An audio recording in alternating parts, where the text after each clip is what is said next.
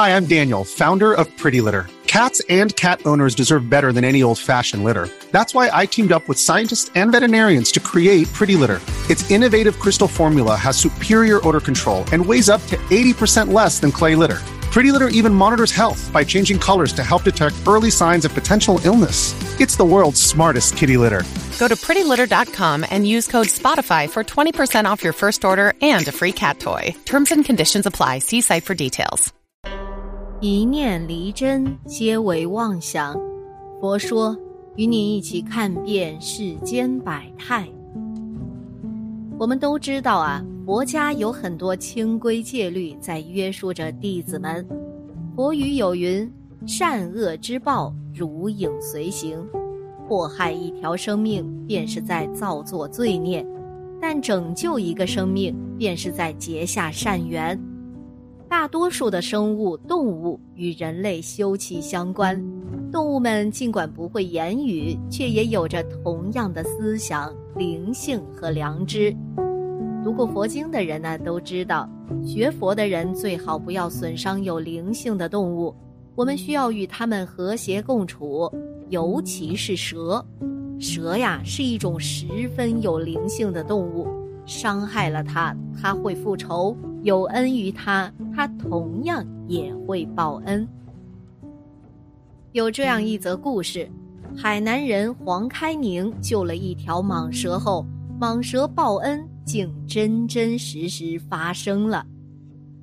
黄开宁啊，十分喜爱动物，时常从槟榔园中捡到一些奇奇怪怪的动物回家饲养。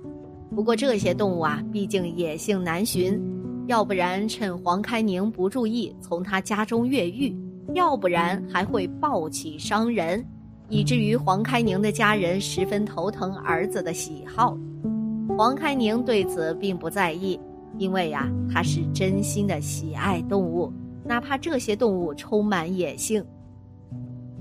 某天，黄开宁照常前往槟榔园打理槟榔树，当他快结束一天的工作时。突然一阵悉悉嗦嗦的声音引起了黄开宁的好奇。黄开宁根据声音一路寻找，翻开一片草丛后，赫然看到一条一尺多长的蟒蛇在地上打滚，而这条蟒蛇的尾巴却在不停着流出鲜血。自幼喜欢动物的黄开宁没有多想，他丝毫不害怕只有三十三厘米的蟒蛇伤人。于是，黄开宁一手捏着蟒蛇的头，一手抓住它的七寸，将这条蟒蛇抱了起来。黄开宁也没想到，当他抱起蟒蛇时，这条蟒蛇没有丝毫挣扎，仿佛知道眼前的人呐是在救他一般，甚至连攻击和防御的动作都没有。将受伤的小蟒蛇带回家后，黄开宁犯了难。虽然他很喜欢动物，也帮一些受伤的动物治过伤，但从未救治过蛇类呀。黄开宁想过带着蛇到前往村中一家老中医那里救治，可一摸口袋空空如也，黄开宁啊便打消了让老中医救治的想法。不过黄开宁并未放弃，虽说掏不起药钱，但可以问老中医治疗方法嘛。自己到雨林中找药材，怀着这种想法，黄开宁便赶到了老中医家中，旁敲侧击地问询如何给蟒蛇疗伤。老中医看着黄开宁支支吾吾的模样，心中已经明白了他的所作所想，于是便直接告诉黄开宁：“蟒蛇呀，跟其他动物不一样，有些治疗外伤的药材并不适合。”我刚好知道一种药对蛇类外伤有奇效。老中医边说边给黄开宁画了一张草图，图上呢是一种止血生肌的草药。黄开宁拿到草图后，赶忙向老中医道谢，并根据草图到附近的林子中找了起来。止血生肌的草药在海南并不难找，不过两个小时。黄开宁便找到了老中医画上的草药，并且拿着草药找到老中医确认了一下，在得到肯定的答复后，黄开宁再次向老中医道谢，便匆匆回到家中。根据老中医的要求，黄开宁将草药研磨成汁，然后将这些汁液涂抹在了小蟒蛇的伤口上。在擦拭汁液时，小蟒蛇非但没有任何反抗，甚至还将受伤的尾巴送到黄开宁面前，这让黄开宁欢喜的不得了。过了十多天，小蟒蛇身上的伤口渐渐愈合了。而此时的黄开宁陷入到了纠结，究竟是将这条小蛇放生，还是继续在家中收养呢？黄开宁想过继续收养小蟒蛇，可他要面临的问题是不会饲养小蟒蛇。无奈之下，黄开宁只好将小蟒蛇带到槟榔园中放生。他将小蟒蛇放回捡到它的地方。然后转头藏到不远处的地方，静静看着小蟒蛇离开。只是让黄开宁没想到的事情啊发生了。只见小蟒蛇在原地转圈，丝毫没有离开的意思。等了十多分钟，小蟒蛇依旧留在原地。此时的黄开宁心中明白，小蟒蛇好像跟白素贞一般通人性，想要报恩呐。小蟒蛇的举动让黄开宁动容，于是他便起身走到小蟒蛇身边。没想到小蟒蛇见到黄开宁后，居然爬到他的脚下赖着不走了。善良的黄开宁俯身抱起小蟒蛇，看着它灵动的眼睛，心中一软，决定将它收养在身边。随着小蟒蛇的体型变大。村里面的人呢，也从原来的喜爱变成了恐惧，毕竟一条三米多长的蟒蛇可不是开玩笑的呀。有一次，黄开宁在采摘槟榔时不小心摔了腰，只能躺在家中静养。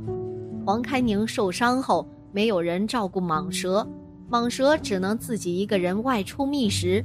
不过，蟒蛇呀，却做出了惊人的举动。这条蟒蛇总会在村里晃悠，逮一些老鼠吃。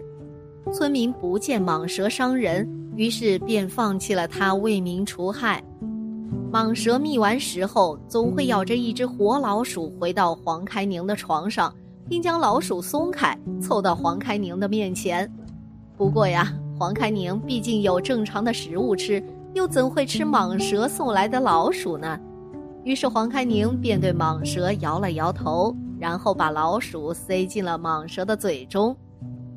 黄开宁接连拒绝蟒蛇的好意，没想到在黄开宁伤势快痊愈时，蟒蛇给黄开宁带了一只鸡回家。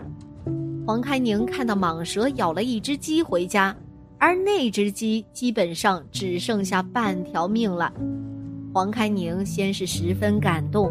正准备抱着蟒蛇亲昵时，猛然想到了一件事儿：蟒蛇带回来的鸡明显是家鸡呀，肯定是村里其他人养的。如果蟒蛇把鸡弄死，那么势必会引起村民的恐慌。毕竟村民都指望鸡下蛋卖钱生活呢，蟒蛇把母鸡都吃了，会出大问题的。于是黄开宁从蟒蛇口中接过母鸡。挣扎着起身，在村里四处吆喝：“谁家的鸡丢啦？”没过一会儿啊，就有村民回应：“自己家的下蛋的母鸡丢了。”黄开宁带着蟒蛇赶忙到村民家道歉，将那只半死不活的母鸡交给了主人。没想到主人看到母鸡的模样，从黄开宁口中了解事情的来龙去脉后。二话不说，把鸡宰了，给黄开宁补身子，并夸赞他养的蟒蛇通人性，懂报恩。这个插曲过后啊，黄开宁家中的蟒蛇人气更好了，越来越多人慕名到黄开宁家中看蟒蛇，其中呢就有黄开宁未来的姻缘。邻村有一位名叫小兰的少女，听说了黄开宁和蟒蛇的故事。于是慕名到黄开宁家中看望这个通人性的蟒蛇。小兰来到黄开宁家门口后，看到黄开宁照顾蟒蛇时温柔的眼神，芳心啊立刻被眼前的少年吸引了。小兰笑呵呵的去抚摸蟒蛇，没想到这条蟒蛇果然通人性，任由小兰触摸。一来二去呢，小兰和黄开宁也熟络了起来，隔三差五的就会到黄小宁家看蟒蛇，而黄开宁看出来了，小兰呐更多是借着看蟒蛇的名头与自己接触呢。两个二十多岁的少男少女，终究是在长时间相处下碰撞出爱情的火花，顺利成为了男女朋友。黄开宁在和小兰相处一年的时间后，两人确定了婚事。在婚礼前夕，为了讨喜，同时为了创造出好的生活环境，黄开宁做出了一个艰难的决定，将蟒蛇放回山林，回归大自然。也算是做善事。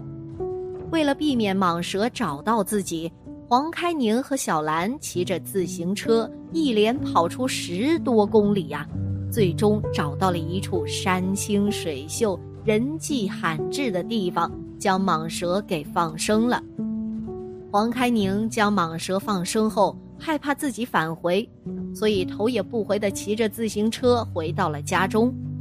两个多月后，黄开宁和小兰的婚礼将至。就在黄开宁沉浸在梦乡中时，一股冰冷且熟悉的凉意传到了黄开宁的身上。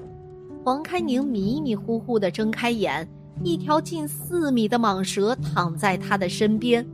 黄开宁不可置信地揉了揉眼睛，确定了身边的蟒蛇就是自己放生的那条。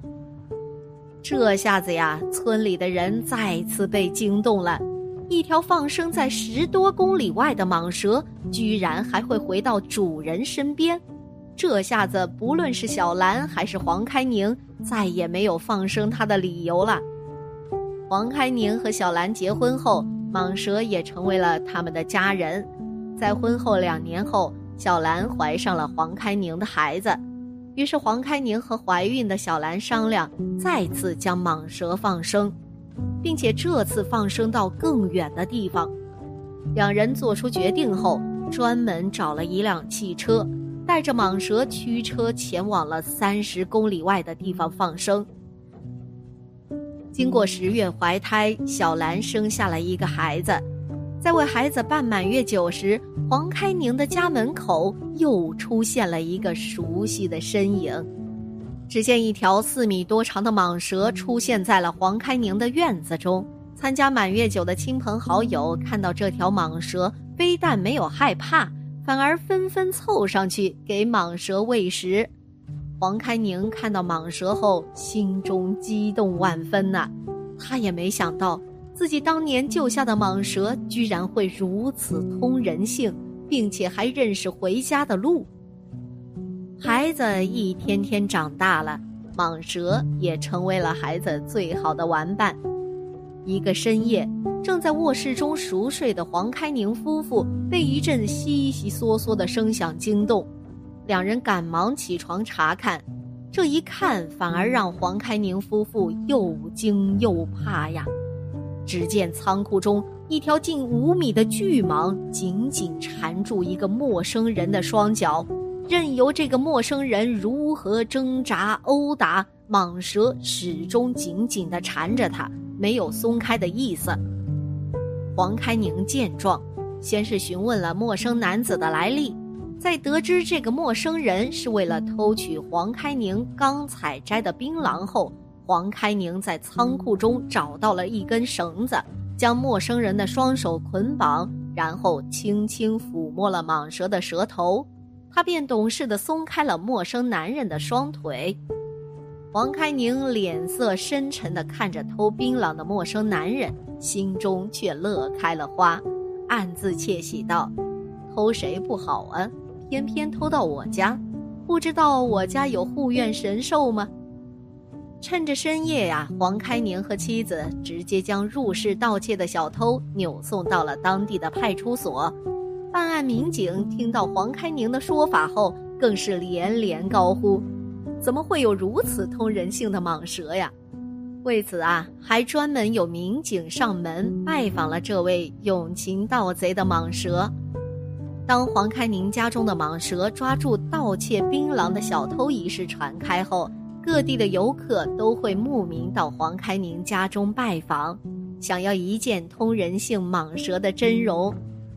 在这些熙熙攘攘的人群中，不缺乏有家境显赫的富商，其中呢就有海南当地的富商找到黄开宁，直接提出八百万块钱买了这条蟒蛇。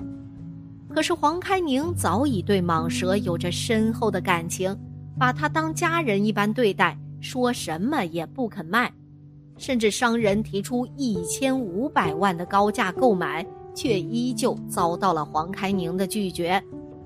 为此啊，商人开着自家的奔驰车，一连拜访黄开宁五次，并且提出的价格一次比一次高。可黄开宁呢，始终不愿松口。整个椰子寨村都因黄开宁家中的蟒蛇而闻名，到访的游客络绎不绝，极大程度上促进了当地的旅游业。蟒蛇还在一天天的长大。